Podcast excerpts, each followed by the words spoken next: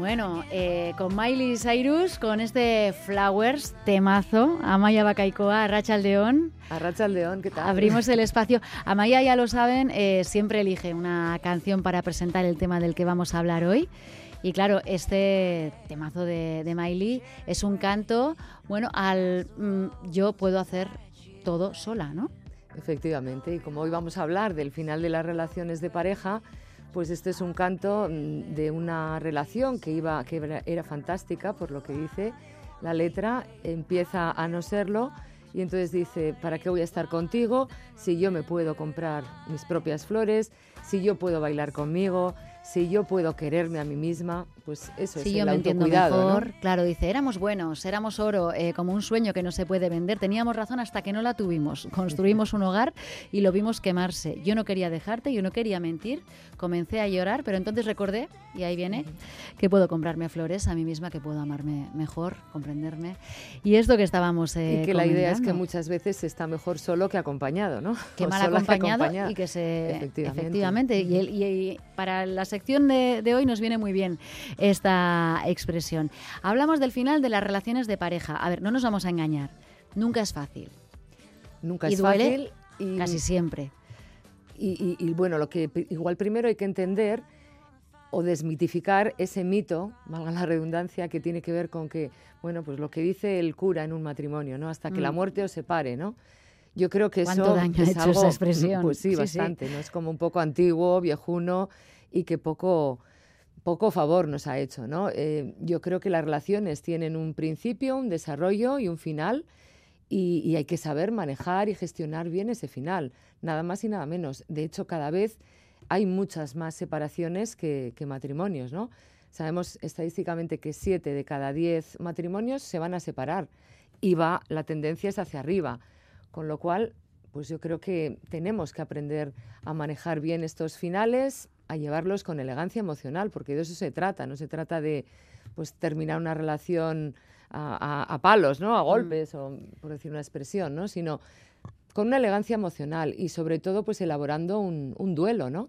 Un duelo en el que de alguna manera pues tratemos de, pues se necesita un tiempo y hacer algo en ese tiempo, ¿no? El tiempo por sí mismo siempre decimos que no, no sirve para nada, ¿no? Si incluso lo puede complicar, ¿no? El, el duelo. Es lo si que no tú un hagas. proceso, ¿no? Eso es, es lo que tú hagas en ese tiempo, en el sentido de mirar hacia adentro, de tratar de superar el dolor, de que se enfríen esas emociones que han estado durante la relación. Esa sería un poco la, la idea, ¿no? Y, y los recuerdos también, tomar una, una distancia y sobre todo mirar hacia adentro, ¿no? Eh, de alguna manera, esa elegancia emocional que, que decíamos, eh, aún más si cabe cuando hay hijos, ¿no? En una relación Mm. de, de matrimonio, de pareja, de lo que sea, porque al final esa relación va a ser familiar siempre, vais a ser siempre familia, ¿no? Os separéis o no, serán siempre familia, ¿no? Claro, Entonces, porque ahí no, no pueden separarse y decir, bueno, cero contacto, ya no vuelvo a ver más a esta persona y, y rehago mi vida porque vas a tener que ver a esa persona. Eso es. Y esto es una de las eh, cuestiones que más puede costar en ese proceso, ¿no? Porque, bueno, eh, de todas formas, la, la ruptura lleva como diferentes fases. Sí. Y claro, esto que estás diciendo de trabajar eh, lleva también sus tiempos, ¿no? No nos engañemos que no va a ser eh, de la noche a la mañana. No, no. Bueno, eh, también te digo, ¿eh? hay parejas que llevan muchísimos años juntas, se separan y es un alivio, al menos para una de las Mm. dos personas. Y en cambio hay otras parejas que llevan mm, poco tiempo relativamente y sin embargo rompen y, y hacen un, un gran drama, ¿no? Un gran sufrimiento, ¿no? De, de todo ello. En cualquier caso, obviamente es así, ¿no? Que tiene una serie de, de fases en las que, bueno, de alguna manera tenemos que, que elaborar ese duelo y de alguna manera pues tenemos que, intentar hacernos a la nueva situación, ¿no? De no estar en pareja y, de tratar de, de saber sobrellevar esa situación con una misma, ¿no? Con uno mismo. Em, se necesita tiempo, como hemos dicho, y pasado ese tiempo, sí que es cierto, y volviendo a hablar de la elegancia emocional, que creo que con una persona a quien has amado, a quien profundamente has amado, has deseado, pues yo creo que es bonito e interesante poder tener una, una relación, pues no sé cómo llamarla, de amistad, de amigos íntimos, de, quiero decir, tener un vínculo, mantener un vínculo con esa persona, insisto, quizás no al principio, pero sí pasado un cierto tiempo, yo creo que que Es es, bonito, ¿no? Y, posible. Eh, solo hay una excepción importantísima, porque ahí no, jamás se debe hacer esto cuando ha habido, digamos, una ruptura traumática, ¿no? Cuando ha habido, digamos, una situación de violencia, de maltrato, de, mm. es decir, ahí hay que poner un límite claro y mantenerlo para siempre. ¿eh? O sea, eso tiene que estar muy claro. Aquí estamos hablando hoy, ya hemos hablado otras veces de, relaciones, tóxicas, etcétera. Hoy vamos a hablar de, del final de una relación normal, que es algo normal, que tenemos que aprender a, enfrentar, a digerir y a elaborar. Que no hay que tener miedo, porque fíjate los datos que has dado, siete de cada diez eh, matrimonios acabarán en divorcio y subiendo. Quiere decir que nos tenemos que hacer a la idea de que, bueno, una ruptura puede ser algo bastante habitual en, la vida y que hay que afrontarlo y hay que saber llevarlo, como decías, ¿no? Con elegancia emocional. Me ha gustado mucho esta expresión. Mira, nos dice un oyente, incluso eh, se puede criar sola a tu hijo si es mejor para, para ambas partes. También puede ser, dependiendo de, de las circunstancias. Cada, situación, ¿no? Em, lo que pasa que muchas veces cuando ocurre esto, y también dependiendo de si quién ha dejado a quién, pues se elaboran una serie de pensamientos muy, muy negativos, ¿no? Es como que mm, no voy a poder encontrar nadie como esta persona, cuando fíjate si hay personas en el mundo, ¿no? Hombres, mujeres, o sea, hay miles de, millones, ¿no? De, en el mundo. Y sin embargo pensamos que esa persona eh, con la que hemos roto es, es única, irrepetible y no vas a encontrar nadie como, como ella. Pues igual ahí lo que hay que hacer es tratar de tener un pensamiento más, más positivo, ¿no? Y entenderlo como algo que te va a posibilitar, una vez superado ese duelo, pues a, tener una relación y más realista también, ¿no? Porque se tiende, depende del momento del dolor eh, que se sienta a pensar solo en lo bueno. Pero bueno, cuando una relación se acaba es porque muy bien no iban las cosas. Claro, o al menos había un balance que no era positivo, ¿no? Alguna cosa buena entiendo que habría, si no, antes mm. se hubiesen separado, ¿no? Pero mm, también cuando aparece la, mm, separación, la, ruptura, al final de, la relación, pues aparte de esos pensamientos negativos, que obviamente hay que, que cambiar, pues también aparecen conductas como muy, muy negativas, ¿no? Entramos como en tristeza, en depresión, en agobio, en esos pensamientos negativos y al final esto nos lleva a no hacer nada, a no tener relaciones, a no salir de casa, mm. a estar todo el día como lamentándonos y, quedarnos como instalados en esa situación negativa. Y claro, esto tampoco ayuda en el duelo. Obviamente hay que llorar, hay que pensar, hay que hacer todo esto, pero también hay que relacionarse socialmente, es un buen momento para estar con amigos y con familia. Y, hoy en día, no sé si has oído hablar eh, de lo que es la Pain Moon, ¿te suena? Pain Moon, luna de dolor. ¿No? Pues bueno, es digamos lo contrario a la, luna de miel. Lo contrario, ¿no? Es decir, que hoy en día está cada vez más en boga que cuando hay una ruptura, pues una persona mm, se hace un viaje ya puede ser muy exótico, muy cercano, puede ser sola, puede ser acompañada, pero digamos que es un viaje como de autodescubrimiento, un viaje de autorreflexión, un viaje que sería bueno además que de alguna manera estés desconectada de pantallas, de teléfonos, que sea algo como más para introyectar situaciones, para ver qué es lo que ha fallado, para ver eh, pues cuáles fueron un poco las banderas rojas ¿no? que salieron ahí en esa relación. Y Para tomar distancia, ¿no? porque esto también es, eh, es, lo interesante, porque al final... Y también pues con el objetivo pues de, la canción de Miley Cyrus, ¿no? que hemos escuchado, ¿no? del autocuidado. Es decir, de regalarte, de cuidarte, de hacer cosas buenas para ti, ¿no? Porque muchas veces, y sobre todo las mujeres, yo lo veo mucho en, en terapia, están acostumbradas, estamos acostumbradas por educación además a esa generosidad, a esa entrega hacia el otro. Y yo creo que es un buen momento para, como les digo yo, sentirse egoístas. Quiero decir, que se dediquen el tiempo a ellas mismas, que prioricen, que, que puedan cuidarse, porque están siempre pensando en otras personas, en este caso en la pareja. Mm. Entonces es el momento de retirar toda esa investidura libidinal que dirían los psicoanalistas hacia una misma, hacia uno mismo. Entonces yo creo que esto es algo muy, muy a tener en cuenta, ¿no? ese autocuidado, esa situación de, pues de, quererse más, de, ver qué es lo que ha pasado, porque es que además si no elaboramos un, duelo, eh, de alguna manera tenderemos a repetir los errores, ¿no? Y, si no ves cuáles han sido esas red flags que se llaman ahora, ¿no? También en inglés, esos términos, mm, que nos hacen alertar de, de, que algo está ocurriendo negativo y que igual hemos pasado, por encima de ello, pues yo creo que es un claro, buen hay que momento, analizar ¿no? Lo, ocurrido, pues bueno, como, como en todo, para no volver a tropezar en, las mismas piedras. Eh, al final es, es detectar, bueno, qué ha fallado, qué, qué es lo que me podía incomodar, por qué esto no, para no volver a, hacerlo. no.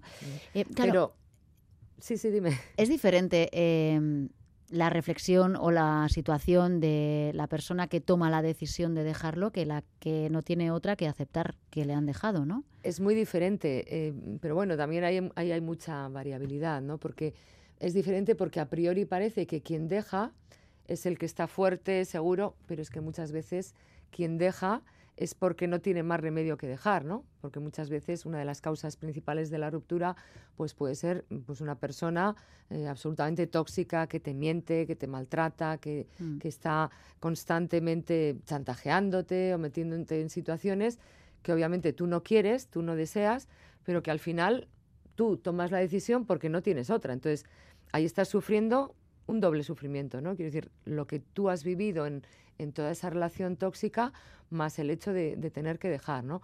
Otras veces no, no es así, quiero decir, hay mm. mucha variabilidad y, hay, que, hay que pensar bien cada situación. Y lo que no hay que hacer es eh, sentirse culpable por las malas decisiones, por ejemplo, que una o uno ha podido tomar, ¿no? Quiero decir, pues el haber estado con una persona tóxica, pues obviamente había esas banderas rojas que no has sabido ver, pero bueno, no te puedes culpar, pues has sabido verlo y, ejecutar la, decisión cuando has podido. Yo, es más, diría lo contrario, creo que después de una relación hay que tener más esa idea de, agradecimiento hacia los momentos vividos, de satisfacción de, bueno, de todo eso bueno que te aportó y que ya en ese balance has visto que no es así y entonces pues es un intento de, de salir hacia adelante, de obtener sabiduría y de crecer en, la vida, ¿no? Esto te va a dar un, crecimiento personal y en un futuro, y digo en un futuro porque hay muchas personas que rápidamente se vuelven a enamorar, yo creo que esto no es... Eso es un error. Yo creo que es un error, ¿no? Mm, esto suele ser típico de personas que tienen miedo a la soledad, ¿no? El, el terminar una relación y a todo correr tienen que estar con otra porque no saben estar solos. Entonces, obviamente esto desde el punto de vista psicológico no es claro, ¿esto qué supone? Eh, parece eh, así cuando ves una situación de estas que dices, es que no va a salir bien. Claro. Tiene mm, papeletas, ¿no? Mientras se autoengañe, pues seguirá mm, como quiera, ¿no? Y, y si puede más el miedo a la soledad, a tener esa visión objetiva y realista de que es que en realidad me estoy engañando, yo no me he enamorado de esta persona, ni, ni siquiera había curado mis heridas y, y me voy con otra, pues obviamente ahí hay un interés un interés, pues eso, em, como no sabes estar solo, mm, me cojo a esta persona en sentido literal, ¿no? O sea, quiero decir que, que al final mm, no, no estás haciendo bien ni a la otra persona. No sano ni, para ti, ni para la otra persona. Claro. Mm. Em, y el momento, vamos al momento de, tener que, bueno, pues eh, tener esa conversación. ¿Hay alguna forma buena de hacerlo? Bueno, pues es que en esto también hay muchísima variabilidad. ¿no? Yo no creo tampoco que lo habitual sea que, es, que haya un momento. Hay veces que sí, ¿eh? que es un momento en el que te tienes que sentar y quedas y, te miras a la cara y dices, mira, hasta aquí hemos llegado por esto, por esto. Eh, muchas veces ni siquiera hay palabras ¿eh? en, en, las parejas, en ciertas parejas. Y otras muchas veces lo que es es un proceso mucho más alargado en el tiempo. Es decir, aparecen esas banderas rojas, se discuten, se ve que no hay solución, em, se empiezan a, distanciar, pero sigue compartiendo espacios, incluso sexualidad, y, poco a poco pues, se va produciendo un distanciamiento hasta que ya llega el momento en el que es inevitable. Entonces, hay diversas formas de, hacerlo, ¿no? Y cada uno tiene que ver un poco pues cuál es, ¿no? Otras veces sí que es mucho más brusca, pues por ejemplo, eh, tú has oído decir a alguien, pues públicamente, cuando rompe una pareja, mm, que han roto porque hay una tercera persona. No, todo el mundo dice que no ha habido terceras personas. ¿Esto es creíble? Pues estadísticamente sabemos que no. Quiero decir, las relaciones, o sea, la causa principal de, rupturas o, de finalización de una relación... Son las infidelidades. Son las infidelidades. No el hecho de que se produzcan, sino el hecho de que se conozcan. Y, y esto es muy diferente. Quiero decir, porque durante mucho tiempo puede estar produciéndose una, una infidelidad en una relación de, pareja, pero si no se sabe, pueden estar estupendamente y no hay ningún problema. Pero es cuando se sabe, cuando estadísticamente conocemos que, se produce la, la ruptura y ahí sí que suele ser una ruptura pues bastante traumática, ¿no? Traumática, rápida, dolorosa, entonces, pero es el conocerlo. Es decir, parece que si no lo sabes no no ocurre nada. Esto suele ser bastante así, ¿no? Y cuesta más eh, recuperarse de, de, un, bueno, en ese duelo cuando la razón ha sido eh, una infidelidad. Pues sí, porque hay, hay sentimientos pues de, de rabia, de frustración, eh, puede ser también de autoinculpaciones y, o de culpabilizaciones y cuando jugamos con todo eso de, de, la culpa, etcétera, pues es mucho más complicado elaborar un duelo. Luego muchas veces también en esas circunstancias lo que se hace es dejar de hablar a la persona. Y claro, elaborar un duelo sin saber exactamente qué pasó, por qué pasó, etcétera, pues es más, más complicado. Quiero decir que no es le puedes hacer tener una conversación.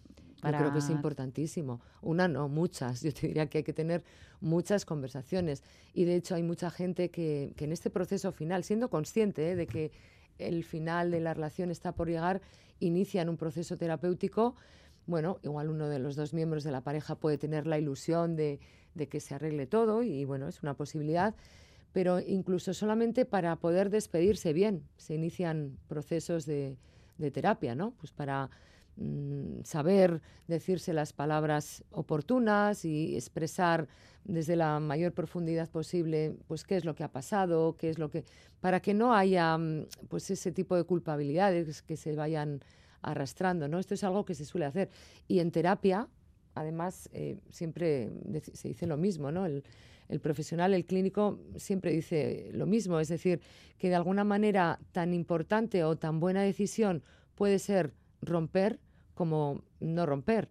Quiero decir, es que estamos acostumbrados a que un éxito terapéutico tiene que ser el, el que una pareja se arregle. Se bueno, depende, si es posible, por supuesto pero si no es posible, si se ha intentado hacer en la terapia y fuera de la terapia todo lo posible y, y, y no, no es lo más adecuado, haces un balance y, y, ves que no, pues una buena decisión es una ruptura y, uh -huh. hay que asumirla y, hay que...